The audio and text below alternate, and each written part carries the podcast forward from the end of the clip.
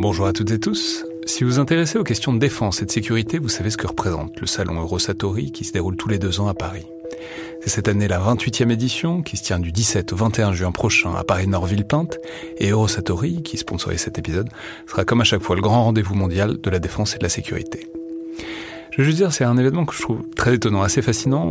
J'y suis allé pour la première fois il y a deux ans pour l'édition 2022. Et euh, vraiment, si vous vous demandez ce qui se fait dans le monde militaire et en matière de sécurité, c'est là qu'on peut voir les dernières tendances, depuis les plus grandes geekeries et les innovations du moment, jusqu'aux grands équipements du futur pour les armées et les forces de sécurité en France et dans le monde. Bref, si vous intéressez de près à ce monde-là, c'est le moment de vous inscrire pour ce qui sera la plus grande édition de l'histoire du salon, avec plus de 1900 exposants et 60 000 visiteurs, vous pouvez le faire en allant sur eurosatori.com.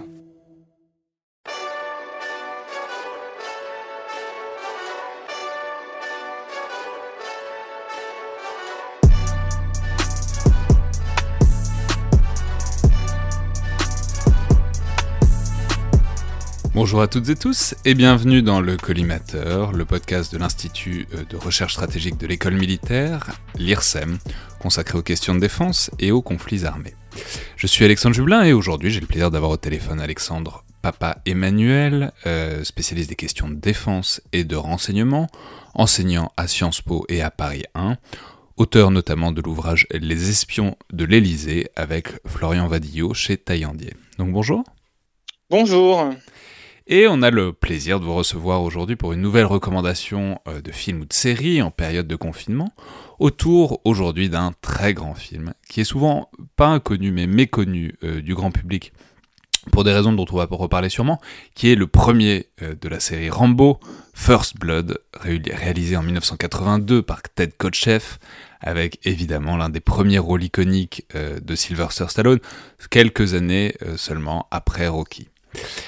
Alors, je, l'ai dit, c'est un film qui est souvent un peu mal considéré euh, pour des raisons évidentes qui, sont qu'il aura quatre suites et que la série des Rambo va devenir très différente et même complètement caricaturale au fur et à mesure que ça se situe à l'étranger et euh, que Rambo se met à affronter des hordes de Viet Cong. Et euh, les Rambo, évidemment, vont devenir un stéréotype de ce qu'on pourrait un peu appeler, disons, lapidairement, les films de bourrin. Mais First Blood, c'est pas du tout ça. Pas du tout. Ça se passe aux États-Unis, dans le nord-ouest très sauvage des États-Unis, vers l'Oregon, vers l'État de Washington, et c'est un très grand film, adaptation d'un grand roman de David Morel, qui parle de la difficulté pour les vétérans euh, de se réinsérer dans la société américaine.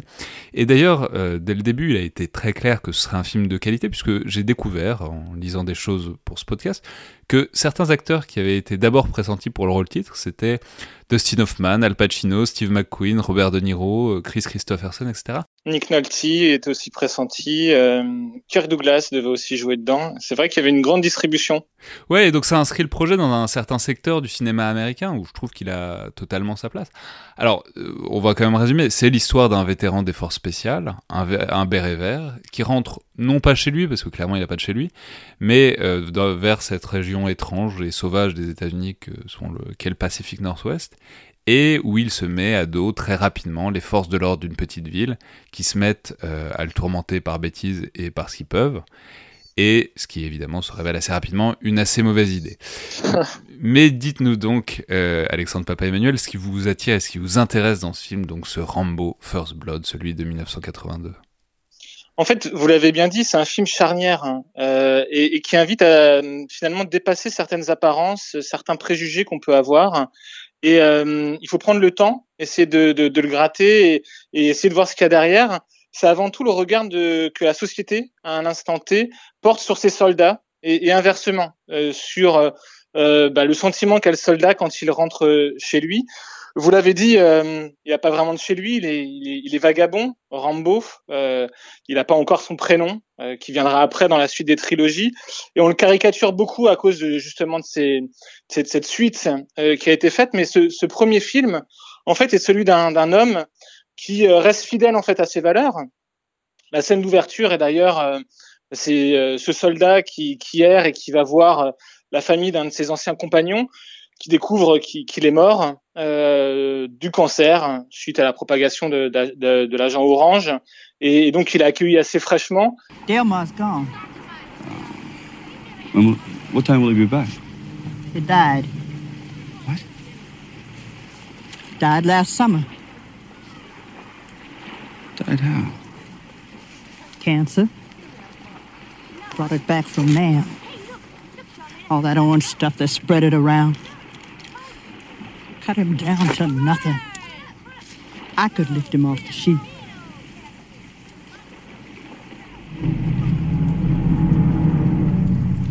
il repart sur la route et là il arrive dans une ville qui porte un nom d'ailleurs. Euh, Mais alors on peut euh, juste peut-être on va juste s'arrêter quand même sur cette première scène parce qu'elle est assez incroyable parce qu'en en, rien du tout euh, de temps et d'effet, elle dit énormément de choses parce qu'il se rend dans cette famille qui est une famille noire euh, ce qui renvoie très subtilement, mais au, fait, au mythe du Vietnam comme creuset et comme mine de, rien endroit où la société américaine s'est aussi unifiée dans une certaine mesure. Et effectivement, ça parle, on met en trois phrases, quoi, de l'agent orange et du fait que son ancien camarade est mort du cancer suite à l'agent orange, ce qui est un truc dont on parlait pas du tout en 82, de, du fait que, que des générations étaient ravagées par l'utilisation donc de ce défoliant qui a provoqué des maladies en série après. Et, du coup, on voit euh, effectivement euh, cette fraternité d'armes qui dépasse euh, les classes sociales et, les stéréotypes. on voit aussi que finalement, être soldat, c'est donner la mort, mais c'est aussi parfois être victime bah, des, armes qu'on utilise. Et ça parle de cette tragédie. du coup aussi, c'est de, même si la guerre est finie, euh, on peut l'avoir en nous. Et c'est un petit peu tout, tout, tout le. On peut revenir à la maison avec un cancer, là en l'occurrence pour le pour euh, l'agent orange, mais aussi avec des, des traumas, euh, avec bah, toujours cette guerre qui est dans les, les, âmes, qui est dans les corps et qui va continuer de hanter. Et, et c'est vrai que cette première scène est assez forte. Après, on le revoit partir sur la route et il rentre dans une petite ville qui s'appelle Hope, qui doit donc du coup euh, être le symbole de, des États-Unis et de l'espoir de, de, retrouver un endroit euh, qui pourrait être chez lui, où il pourrait se sustenter.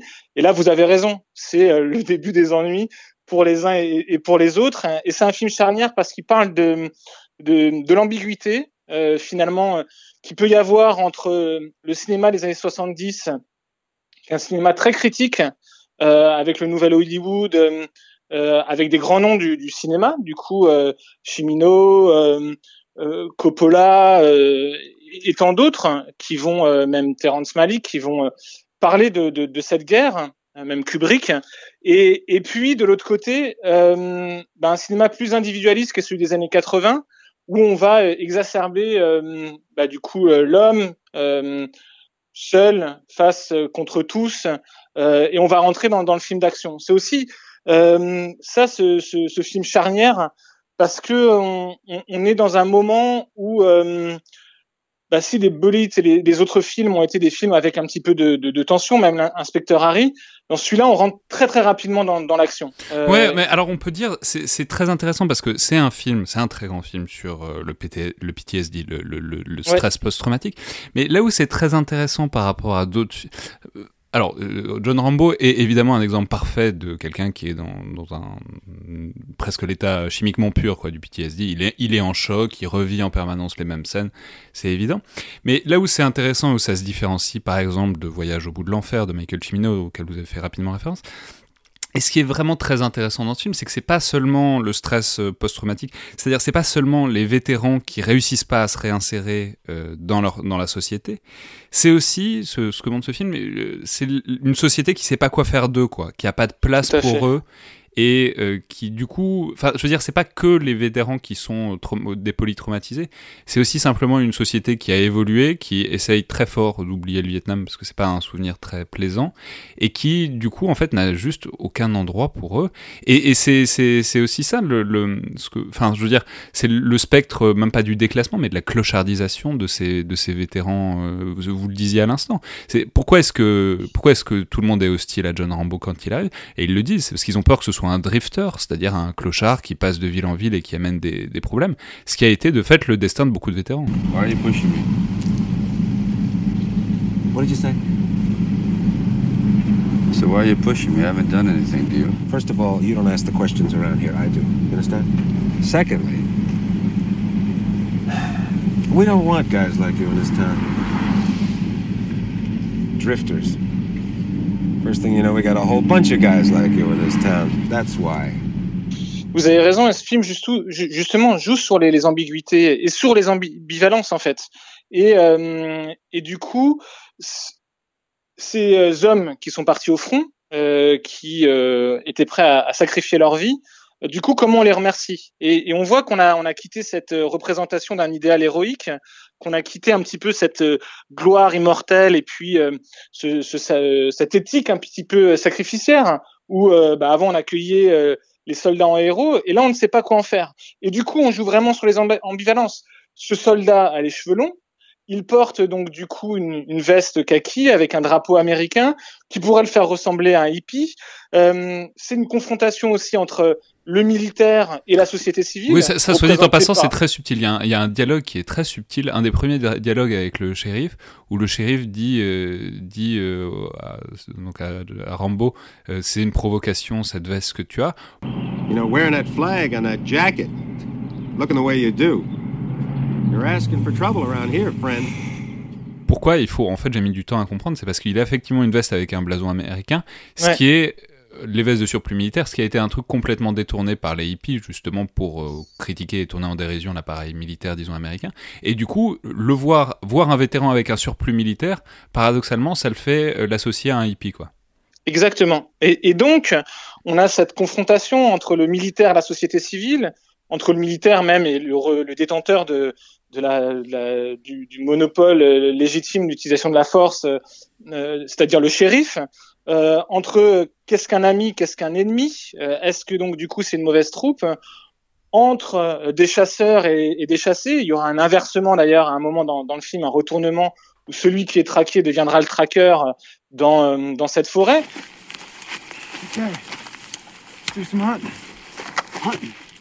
We ain't hunting him. He's hunting us.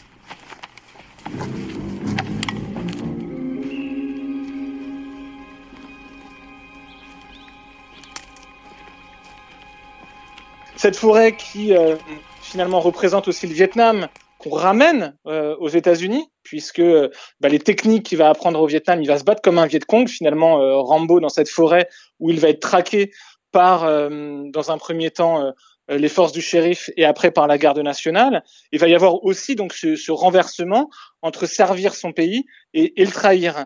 Un dernier renversement, et vous en avez fait référence avec du coup l'ouvrage de, de, Morel, c'est que euh, le shérif est, est aussi dans, dans, le roman euh, un ancien euh, vétéran et lui de la guerre de Corée. Et donc euh, on voit aussi qu'il y a un affrontement entre deux idéotypes, celui du vétéran qui est aujourd'hui rangé et qui a réussi en devenant shérif à essayer d'intérioriser sa, ses, ses, pulsions parfois meurtrières, et euh, du coup ce vétéran du Vietnam dont on ne sait que faire et euh, bah, qui devient même encombrant euh, du coup pour pour les États-Unis. Et, et c'est vrai que c'est ce qui est intéressant dans ce film, c'est ces allers-retours et euh, ces effets de miroir. Ouais, et puis il y a aussi des thèmes qui sont qui sont fascinants. On en parlait un peu juste à l'instant avec les surplus, mais les surplus en fait, c'est ça qui est fascinant et c'est un problème qui, qui arrive jusqu'à aujourd'hui dans la société américaine, c'est que les surplus militaires ça s'arrête pas au vest. C'est c'est c'est en fait en fait ce qu'on voit c'est une traque avec des armes de, de guerre. Et en fait, c'est que des, c'est un film qui montre que des civils, bon, garde nationale, c'est des, des, gérants de drugstore, enfin vraiment, c'est des, des gens qui parfaitement normaux, qui ont entre les mains des lance-roquettes, des fusils mitrailleurs, des armes de guerre, ce qui, ce qui est un problème très réel, qui est le fait que euh, les, les, surplus militaires, disons les fournitures militaires, ont été distribuées aux forces de l'ordre. Euh, après les différents engagements extérieurs des, des États-Unis, ce qui est encore un problème aujourd'hui, puisque ça, ça, ça, enfin, mais parce que voilà, c'est disons, la confusion permanente et le fantasme, y compris qui est montré chez les forces de l'ordre, de se croire en état de guerre, de se croire euh, des héros de guerre, et, dont on pousse la contradiction jusqu'au bout en les mettant face à face avec, pour le coup, un vrai héros de guerre qui, lui, sait se servir de ses armes, avec lesquelles ils ont l'air ridicules, eux. Vous avez raison. La question qui est posée finalement, c'est qui est l'ennemi? Et l'ennemi, c'est toujours une construction. Et c'est vrai qu'on le voit euh, dans ce film d'action, parce que c'est un vrai film d'action, avec aussi un film sur l'infiltration, euh, sur euh, bah, bah, comment on, on, on, disparaît et on devient une ombre euh, dans la montagne, comment on utilise du coup les éléments pour pour faire un effet de surprise et, et se pose la question de l'ennemi de l'intérieur. tout le monde est armé. Il y a d'ailleurs une scène où à un, moment Rambo, quand il, il quitte la colline, qu'il renaît presque en, en partant d'une d'une de tunnels euh, qui sont aussi le vestige euh, du coup d'une montagne qui était productive euh, et, et, qui ne l'est plus, mais il va se rendre en ville et là il va il va il va prendre des armes qui sont dans, dans une armurerie et donc va, il va se transformer, c'est-à-dire ça va être Frankenstein finalement ce monstre qui va se retourner alors qu'il demandait rien contre le pays qu'il a, qu'il a créé parce qu'il n'arrive pas à trouver une place et la guerre va, va s'installer dans la ville avec ce shérif qui demande d'ailleurs à ce que la population se confine. Euh, il passe le message pour que chacun euh, reste chez eux. Et on voit John Rambo avec cette arme automatique lourde, avec ses munitions. Le légendaire M60 de John Rambo. Exactement. Partir à l'assaut du commissariat où tout a commencé. Puisque, et là, ce qu'on disait tout à l'heure, il a été vu comme un vagabond. On doit euh, du coup le laver, hein, on doit le raser, on doit lui couper les cheveux. Et là, euh, il y a aussi cette figure du coup euh, un peu christique euh, de Stallone, qui sera le, héros de la classe ouvrière et qui va vivre une sorte de flashback avec ce qu'il a vécu au Vietnam.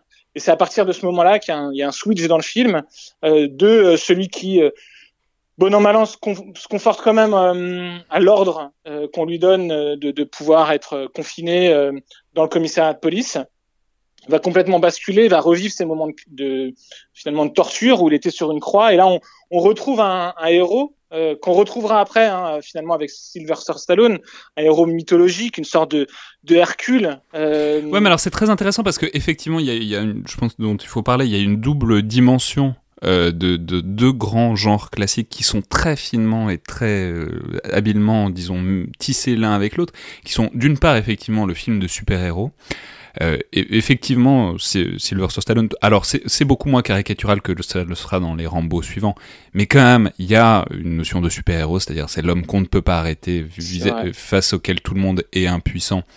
Euh, c'est vrai dans les faits, c'est aussi très vrai dans le discours. c'est ça passe beaucoup par euh, le discours, c'est l'idée que vous allez voir, on peut rien faire contre lui. Mais le deuxième élément dont vous avez parlé, c'est le film d'horreur. Et formellement, c'est aussi un très grand film d'horreur. Je revoyais notamment les, les, les, scènes de traque dans la forêt. Ouais. Et c'est vraiment, vraiment, c'est au niveau des grands films d'horreur, par le silence, par la terreur que le film installe. Et euh, ça dit quelque chose, en l'occurrence, du problème qui est bah, que, comme dans la plupart des films d'horreur, et vous avez fait une référence à Frankenstein qui est, qui est tout à fait juste, bah, c'est l'Amérique se retrouve face au monstre qu'elle a elle-même créé. C'est vrai, elle se retrouve face à, au monstre qu'elle a créé, et en, en même temps, euh, c'est euh, il a les épaules larges et il paye euh, pour nos propres péchés.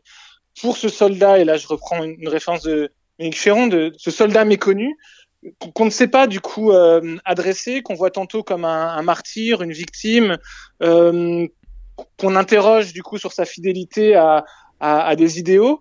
Et euh, cette scène qui est vraiment assez forte euh, où il est en train de se faire torturer, il est, il est sur une croix, euh, rappelle vraiment à, à, ce côté christique de celui qui paye pour nos, pour nos péchés. Et euh, si on va pouvoir après critiquer Rambo euh, dans le sens où on, on dira qu'il est devenu un héros euh, des époques Reagan, de celui de la guerre froide, euh, face aux, communistes, il reste quand même dans cet euh, premier épisode celui qui euh, porte toutes les erreurs qui sont les nôtres sur ses propres épaules, celui qui va essayer de défendre les faibles. Et ce qui est assez marrant dans l'histoire du film, finalement, c'était dix ans de production un peu chaotique. Vous l'avez dit avec des grands noms qui ont été annoncés. Ça aurait dû être un film de grand studio. C'est finalement un film un petit peu B, qui est avec une petite prod, avec une économie de moyens, mais une image qui est assez forte, et puis un son aussi, une bande son qui est qui est très très très très très bien faite, un peu mélancolique euh, et très intéressante, faite par Jerry Goldsmith, parce que elle commence tout doucement et, et elle peut être très très épique. Et, et finalement, c'est euh, c'est Stallone qui, euh, alors que dans le roman euh, Rambo meurt à la fin du, premier épisode, euh, dans ce commissariat dans lequel il va se venger. Euh, en fait, euh, et ça a été d'ailleurs le départ de Kirk Douglas dans, la production parce que t'es pas d'accord avec euh, la fin qui a été retravaillée par Stallone, parce que Stallone veut toujours donner une deuxième chance en fait euh, au personnage, euh, et donc du coup il, il, il survit, il ne se donne pas la mort. ils avaient fait d'ailleurs des tests de, de projection où euh, bah, euh, le colonel qui a formé John Rambo, le colonel Trotman, tue euh, ce monstre qu'il a lui-même façonné, un homme malade dans un pays malade, mais euh, incapable de pouvoir e-, être contenu. Et donc, il voudra lui donner une, deuxième chance. Et c'est ce qui fait toute la différence de, ce film. C'est-à-dire que Stallone va dire il faut qu'on puisse refuser son destin. Euh, il faut qu'on puisse, du coup, euh, être une sorte de euh, loser euh, invincible. Et, et c'est vrai qu'il y a un lien, euh, comme vous le dites, avec le, le film de super-héros, où euh, bah, il y a un moment, il faut montrer une faille. Et ce que dit finalement Sylvester Stallone, c'est que les derniers seront les premiers. Et même si on peut critiquer la suite qui a été donnée à, à, ce film, il y a toujours finalement cette place dans, Rambo. Je le défends un petit peu avec passion peut-être, mais c'est un film à la gloire des soldats. Et même dans le 2, où il va aller sauver finalement des soldats qui ont été abandonnés, trahis par leur pays, complètement délaissés, et eh ben il va lui aller les secourir. Et là je cite parce qu'il veut ce qu'ils veulent. Euh, c'est que ces types sont venus ici, euh, bien moi, je viens les sauver euh, parce que euh, ben, notre pays c'est tout ce qu'on aime et on aimerait que notre pays nous aime autant. Et donc il y a sorte de, de fidélité finalement à, à l'éthique du soldat, à, à, à la camaraderie, à la fraternité qu'on va retrouver, même si ça va être forcément dénaturé. Et puis quand on lui donnera euh, un prénom, ça va devenir très très violent, hein, puisque le à partir du, du 3, euh, le film deviendra John Rambo. Et là, c'est vrai que c'est un déferlement de, de violence et qu'il n'y a plus cette, cette, cette logique un petit peu de euh, bah, tout n'est pas si simple. Il ouais, y a du bien dans du mal et du mal dans du bien. C'est un film qui, euh, bon, celui-là, mais surtout après, se laissera très facilement caricaturer, se fera caricaturer très brillamment aussi par les Hot Shots, la série des Hot Shots qui est, qui est extrêmement drôle. Vrai. Mais euh, bon, voilà, vrai. il faut rappeler que euh, ça n'engage que nous, mais c'est vraiment, c'est un immense film qui je pense ne fait sourire euh, que ceux qui l'ont pas vraiment vu et que on encourage tout le monde à voir. Il est disponible euh, sur les sites de VOD habituels. Je voudrais simplement conclure par une anecdote que j'aime beaucoup et que j'ai apprise en lisant des choses pour ce podcast, qui est que David Morel est prof de fac, était prof de fac, euh, notamment au moment où il écrivait son roman, et que le nom Rimbaud provient d'Arthur Rimbaud, qui oui. lisait beaucoup en écrivant son roman. Et voilà, à la fois ça me plonge dans des abîmes de perplexité, et en même temps je trouve que ça a une certaine pertinence à plusieurs niveaux. Merci beaucoup beaucoup Alexandre, papa Emmanuel. Merci pour votre accueil. Et euh, bonne journée à tous, à demain.